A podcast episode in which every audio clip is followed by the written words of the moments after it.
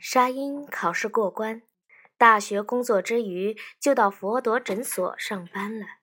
这一天，沙因走出心理室，笑容僵硬的目送走了来访者，一转脸就和百万福吵了起来。你看看，你在预约表上填了什么呀？沙因难得生气，把表摔了过去。作为领导，赫顿要处理工作人员之间的纠纷。拿过表来看，来访者是有一栏写着“婚姻发展”。结果呢？结果他一走进咨询室，第一句话就是：“你敢不敢和我握手？”这很奇怪，赫顿也很吃惊。忆起那个来访者的相貌，个子瘦高，面色苍白。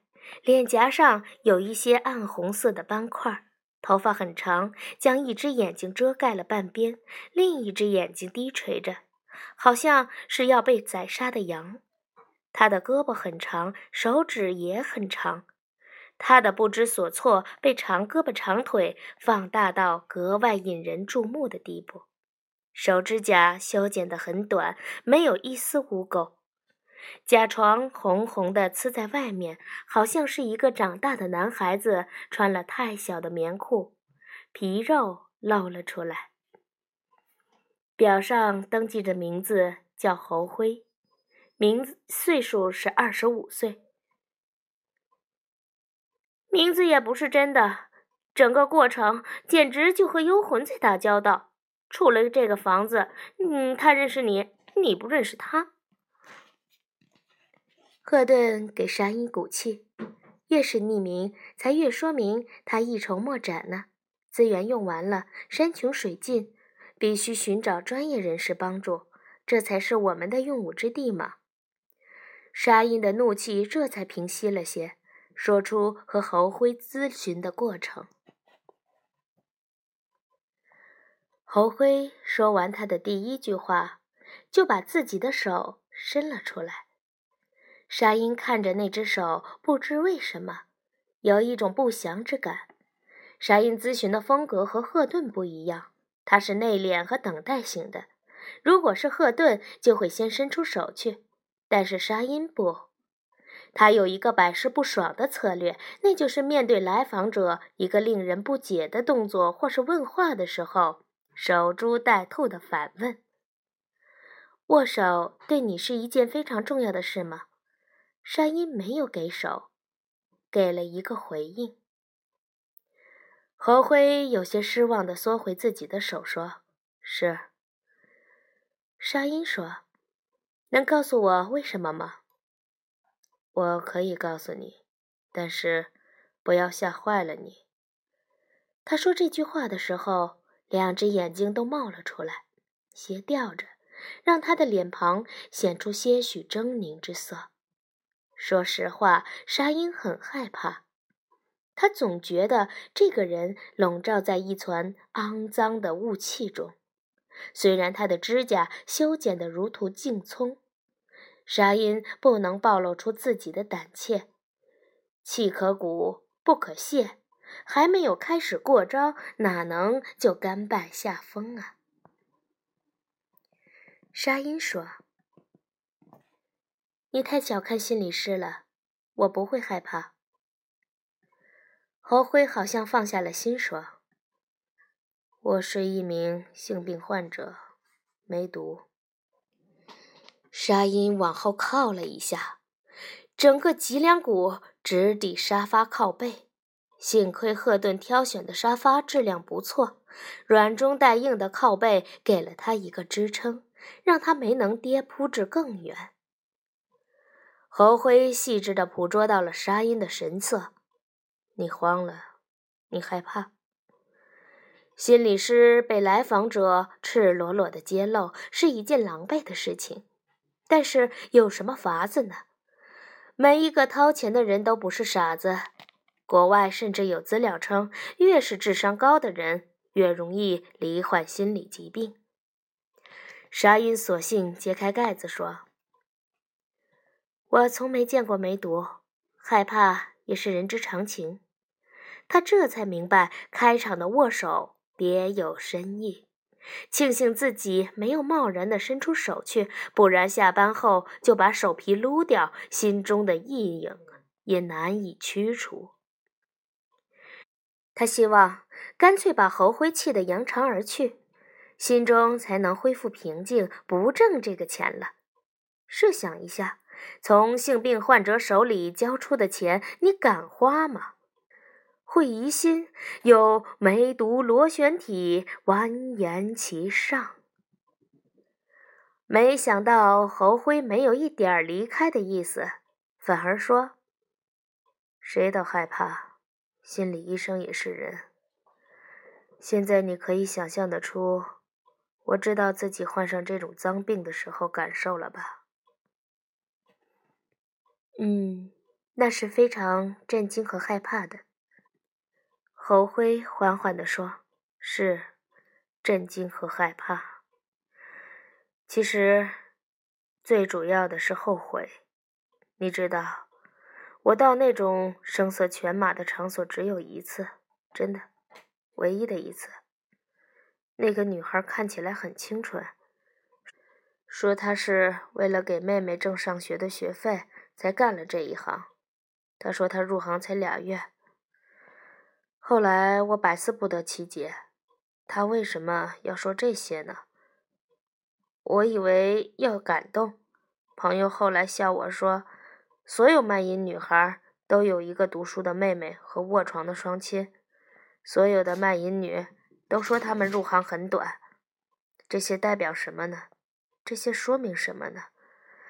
是说明他们原本是好人，只是被迫跳入火坑，还是想？博得嫖客们的同情，多赚点钱呢？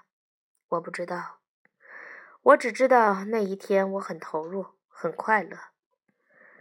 我相信所有的女人都是干净的，她也很投入。我把这理解为爱，而不仅仅是她的敬业。可是现在我才知道，那些快乐的时光，每一分，每一秒，我都要付出一生的代价。他双手捂着头，把瘦削的脸藏握在苍白的手掌中。沙鹰看不到他的表情。沙鹰实在很感谢侯辉的这个动作，也使他看不到自己的表情。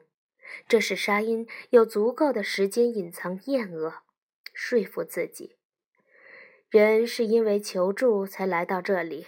心理医生可以有自己的价值评判，但面对来访者的时候，要保持着道德的中立。你很害怕，也很后悔。沙因总算把自己调整到了勉强能够进入工作的状态。是，几周之前，我身上出现特别反应，我不敢到正规医院看，却从电线杆上的小广告里。抄了一个地址，说是老军医，专看性病的。后来我才想到，这个决定充满了愚蠢。军队里怎么会有那么多性病呢？军医可能是对性病接触最少的医生了。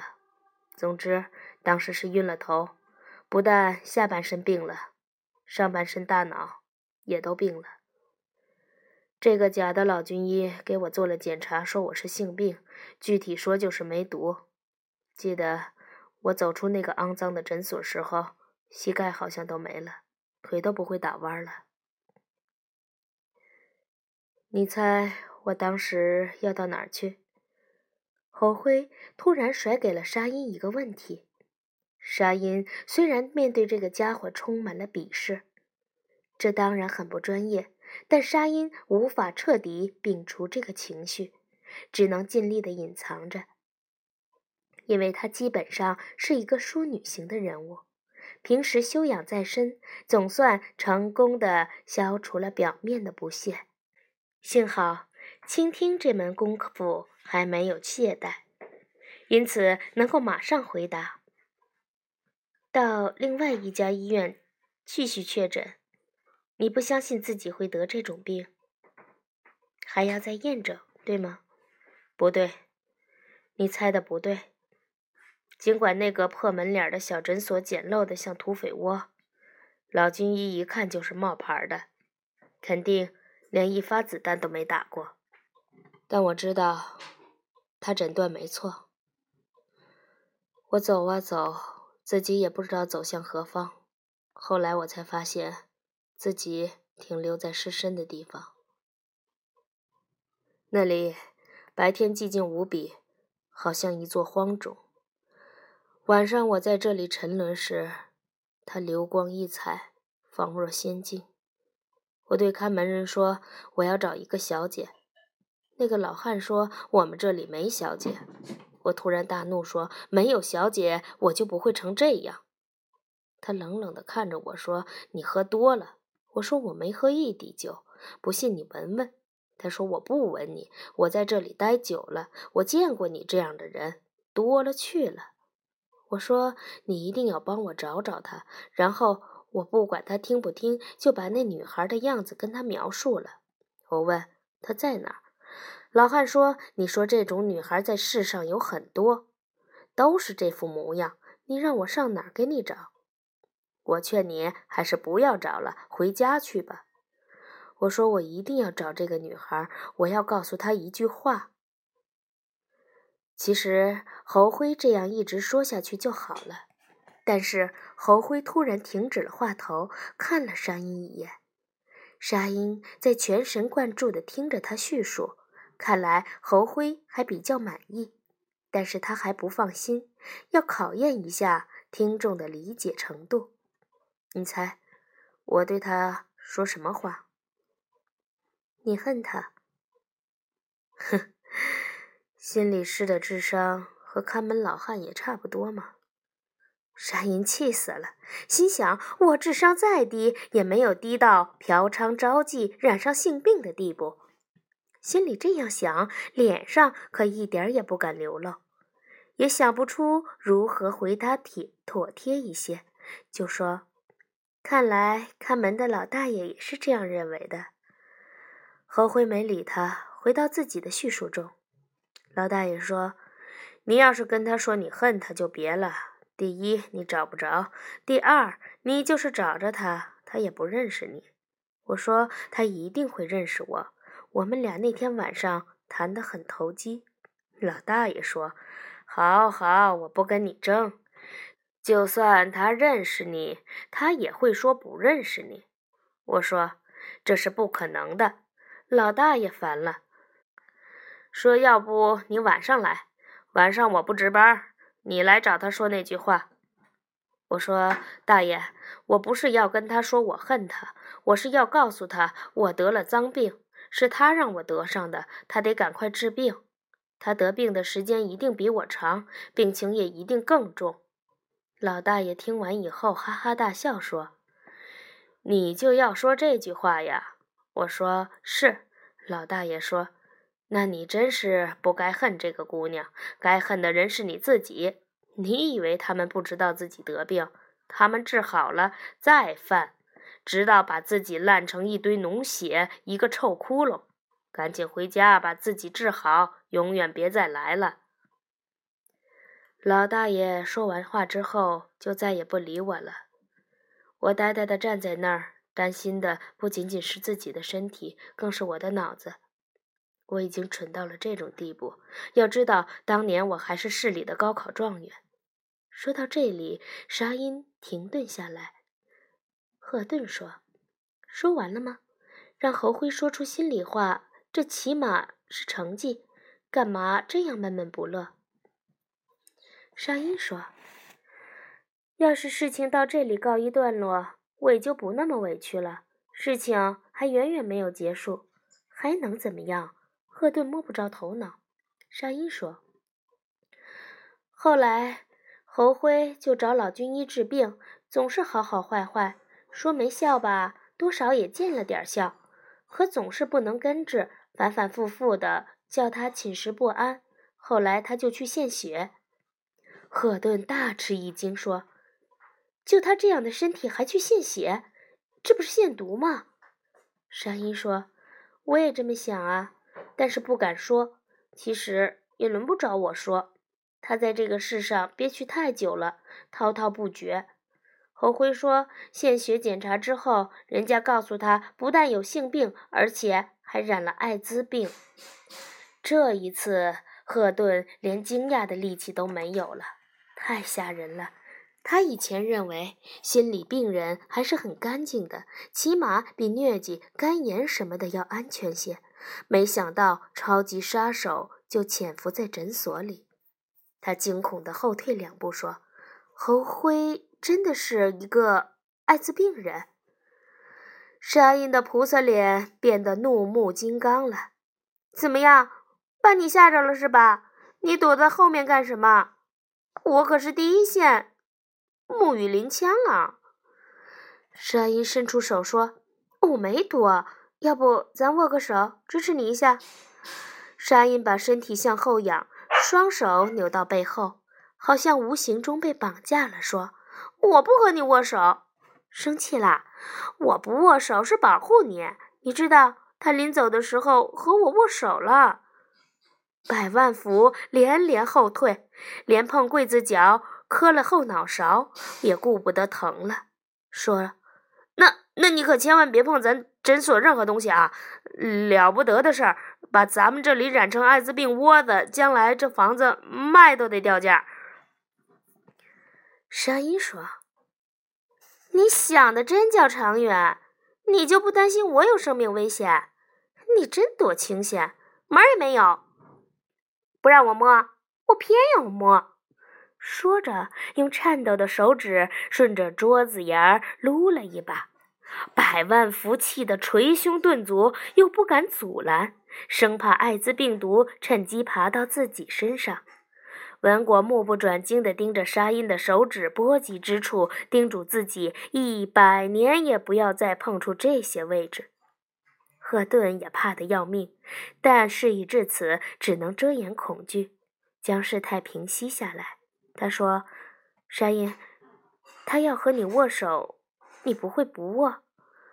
沙鹰委屈地说：“现在想起来，我当然是可以拒绝的，但说时迟，那时快，我根本不及反应。人家把手伸出来，哪能打脸啊？我也就不由自主地伸手了。我生怕回绝了他，对咱影响不好。”赫顿也不知道如何是好，只能安慰：“不管怎样，这手已经是握了，想抽回来是不可能的。咱们就既来之则安之吧。”沙鹰不依不饶：“你的手是干净的，你当然会说风凉话了。”赫顿百般无奈，突然就伸手。趁沙鹰没有防备，一把抓住了沙鹰的手，狠狠地攥住。突然，手心、手背一顿抚摸，好像沙鹰的手上沾了许多油渍，他的手干燥、开裂，要多多沾光一样。沙鹰先是一愣，接着嘴角就抽动起来，很像一个微笑，但其实这是哭泣的前兆。赫顿感觉到温热的眼泪滴在自己的虎口处。沙鹰说：“你这是为什么呀？我不过说说心里的害怕而已，并没有其他想法。我想到咱的名声是要拒绝了这个艾滋病患者的握手，他会觉得整个世界都放弃他了，连救苦救难的心理师都不愿意理他，这是罪孽。我们要做的是给他勇气和信心。”就算以后有什么危险，也来得及从长计议呀！我就和他握了握手，你，这是何苦呢？我再发牢骚，再甩闲言，不过是心里憋屈，不能让你跟我一道担这个风险。赫顿揉搓着自己的手说：“什么叫同甘共苦、共患难呢？就是这个了。我碰上这样的来访者，也会提心吊胆的。”你当时第一位想到的是来访者的利益，这是特别敬业的地方。我别的不能帮你，起码和你一道担惊受怕是可以的。说着，自己也落下泪来。赫顿说：“沙鹰，其实你今天有了一个特别大的进步。进步在哪儿啊？你以前有个缺点，什么？端庄。”沙鹰破涕为笑说。赫顿，你不要搞笑。端章是多少女人梦梦寐以求的东西，我本够不上的，你却把这个说成我的缺点，我真不知道是该高兴还是该伤心。赫顿说：“沙因，心理师不能太端庄了，这对于寻常人来说是优点，对于心理师反倒会束缚你阔步前行的。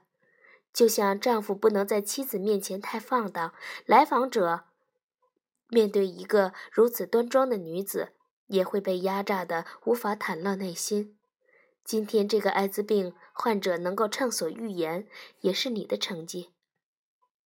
正说着，文果乐颠颠的跑来：“哎，我刚才上网查了资料了，拥抱、握手，包括同桌饮食，都不能传染艾滋病，咱放心啦。”山鹰说：“我的孩子，还是小心为妙。”当务之急是到超市买消毒水，把自己的双手泡成猪蹄。